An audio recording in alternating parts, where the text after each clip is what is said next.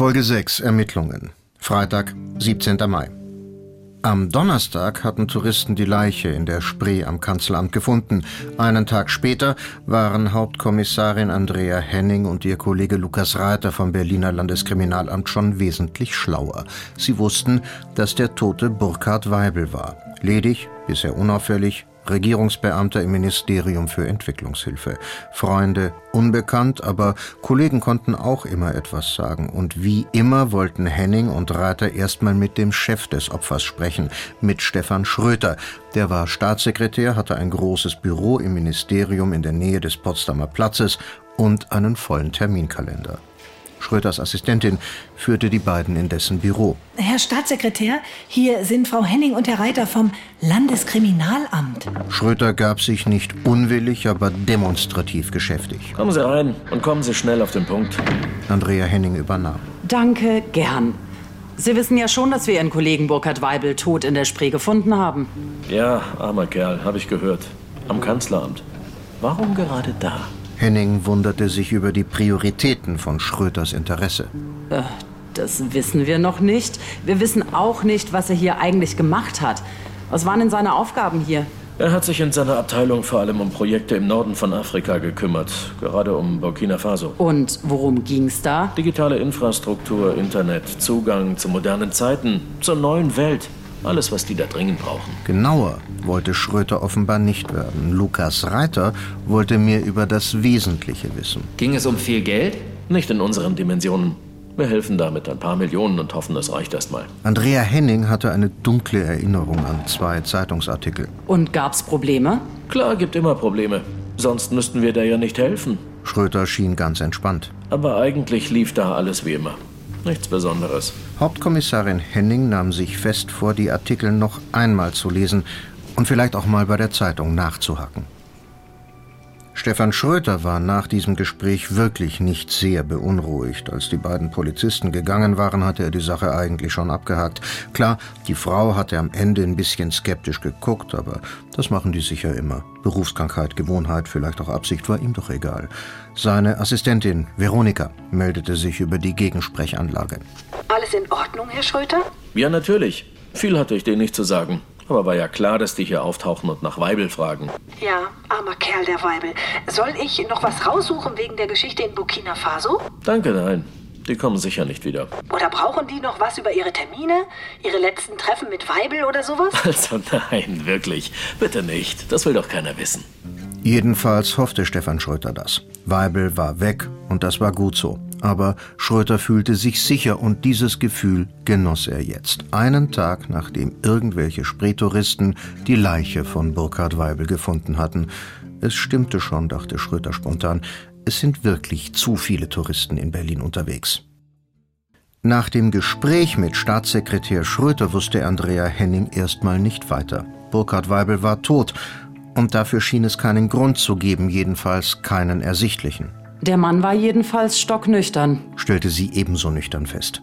Betrunken, gestolpert, ab in die Spree, das wäre mal eine einfache Lösung gewesen. Aber wahrscheinlich war Weibel an diesem Frühlingsabend der einzige gewesen, der nicht wenigstens ein bisschen angetrunken aus einer der sogenannten Strandbars oder aus einem der Lokale am Schiffbauerdamm gekommen war. Oder er war nie dort gewesen. Kommissar Lukas Reiter wollte erst mal wissen, wo Weibel vor seinem Tod überhaupt gewesen war. Wir müssten wissen, was er da in der Gegend überhaupt gemacht hat. Und ehrlich gesagt müssten wir erst mal wissen, in welcher Gegend er überhaupt was gemacht hat. Reiter hatte damit natürlich recht, dachte Henning. Weibel konnte fast überall in die Spree gefallen sein oder gestoßen worden sein. Am Kanzleramt, in der Nähe des Fundorts oder ein, zwei oder drei Kilometer flussaufwärts Richtung Osten. Vielleicht sogar an der Oberbaumbrücke zwischen Kreuzberg und Friedrichshain. Zumindest bis dahin ließen sich die Möglichkeiten eingrenzen. Hinter der Brücke kam die Mühlendammschleuse und da wäre jede Leiche hängen geblieben. Meinst du, eine Leiche könnte quer durch halb Berlin treiben, ohne dass das jemand sieht? Es war klar, dass Andrea Henning das nicht meinte. Zu viele Touristen, zu viele Ausflugsboote, zu viele Spaziergänger, zu viel von allem, um zu wenig zu sehen. Machen wir es erstmal nicht komplizierter als nötig. Suchen wir erstmal Zeugen am Ufer in der Nähe des Kanzleramts. Irgendjemand, der da auch abends oder nachts unterwegs ist. Gibt's da keine Obdachlosen, die da rumhängen, keine Angler? Einen gibt's da tatsächlich, aber der angelt nicht. Henning und Reiter verließen ihr Büro im LKA und machten sich auf den Weg Richtung Spree und Kanzleramt. Am Ufer der Spree trieben sich Henning und Reiter jetzt schon seit Stunden herum, immer in der Nähe des Hauptbahnhofs zwischen den Bürogebäuden des Bundestags und dem Kanzleramt. Sowas wie eine Stammkundschaft konnten sie nicht ausmachen. Touristen liefen vom Bahnhof zum Kanzleramt, saßen in der Strandbar, die am grünen Ufer auch ganz ohne Strand auskam, oder hielten auf den Bänken gegenüber die Köpfe in die Sonne. Das wilde, aufregende Berlin konnte sehr entspannt und friedlich sein, vor allem dann, wenn ein älterer Schwarzer direkt unterhalb der Kronprinzenbrücke ziemlich gut und sehr ausdauernd Altsaxophon spielte. Reiter zeigte auf den Mann, seinen möglichen Zeugen. Das ist er, da drüben, den meinte ich. Der Mann steht fast dauernd da. Jeden Tag, jeden Abend spielt er da. Gar nicht übel. Andrea Henning hatte jede Menge Jazzplatten zu Hause und hatte auf Konzerten schon schlechtere Saxophonisten gehört. Wie heißt der Mann? Weiß keiner so genau.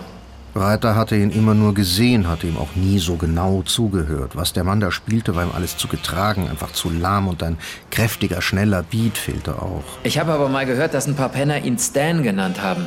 Stan natürlich, dachte Henning. Stan Getz, auch wenn der nun wirklich eine andere Liga war und lieber in ausverkauften Konzertsälen gespielt hatte als unter einer Berliner Brücke. Henning und Reiter überquerten die Kronprinzenbrücke und gingen auf den Musiker auf der anderen Uferseite zu. Der schaute nicht unfreundlich, spielte aber erst mal weiter. Henning ließ sich zwei Minuten Zeit, holte dann ihren Dienstausweis aus der Jackentasche und sorgte so für einen leise verklingenden Schlussakkord.